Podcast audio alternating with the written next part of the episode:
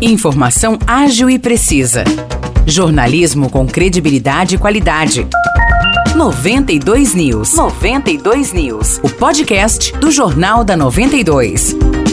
Olá, eu sou Maurice Projan e a partir de agora você fica bem informado sobre as principais notícias do dia em nossa cidade e região. No episódio 592 do podcast 92 News, você confere. São João da Boa Vista tem mais atrações da programação de Natal hoje. À uma hora da tarde tem baile dos idosos na Estação das Artes. Já às sete horas da noite, a Orquestra Brasileira Inclusiva se apresenta na Praça Coronel Joaquim José. Sob a regência do maestro Carlos Henrique Toni, a orquestra é composta por 20 músicos com síndrome de Down, transtorno do espectro autista e deficiência intelectual. No repertório, canções de Natal, músicas autorais e grandes sucessos da música popular brasileira, como Titãs, Tom Jobim, Roberto Carlos, Ivan Lins, entre outros. Os arranjos são adaptados ao violino e sopro, acompanhados por um coral.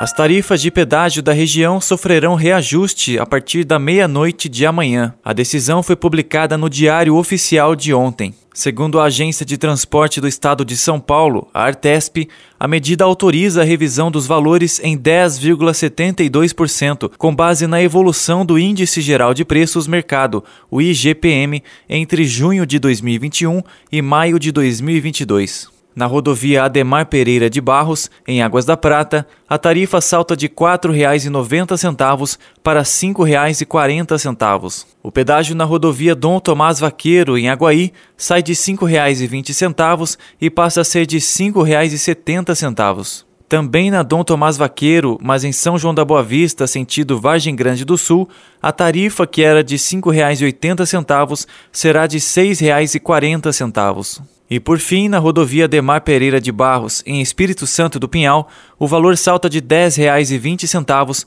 para R$ 11,30. Os preços dos pedágios seriam alterados em julho, mas o governador Rodrigo Garcia anunciou o congelamento da tarifa no fim de junho. Na época, pelas redes sociais, Garcia escreveu, aspas, diante da alta desenfreada dos preços, principalmente dos combustíveis, é impensável onerar o bolso dos paulistas. Fecha aspas. Em agosto, o governo do estado de São Paulo assinou um aditivo com as empresas concessionárias se comprometendo a aumentar os valores. Agora, Rodrigo Garcia afirmou que não quer deixar o problema para a próxima gestão, a do governador eleito Tarcísio de Freitas, que exerce o cargo a partir de 1 de janeiro de 2023.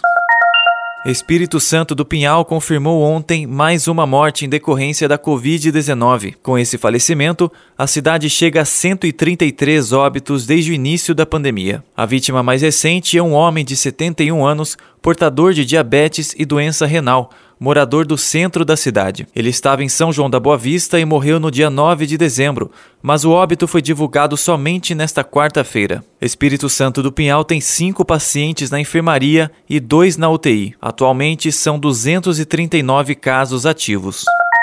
A Prefeitura de Aguaí abriu o cadastro para os estudantes que necessitam do transporte universitário para o ano de 2023. A Guaí oferece o serviço para quem estuda em várias cidades da região, seja para cursos superiores ou técnicos. O formulário para cadastro permanecerá aberto até 15 de janeiro e está disponível no Facebook da Prefeitura de Aguaí. No formulário, o interessado deve inserir informações pessoais e também uma foto 3x4 com fundo branco, sem utilizar bonés, óculos escuros, máscaras ou qualquer outro objeto que dificulte a identificação. A foto também não pode ser em formato de selfie. A fotografia será utilizada na confecção da carteira de identificação do estudante. É obrigatória a apresentação desta carteira para o embarque nos ônibus. A Prefeitura de Aguaí informou que, conforme a legislação que regulamenta a gestão do transporte municipal, o serviço é obrigatório somente se for solicitado por no mínimo 10 estudantes. Os destaques de hoje ficam por aqui.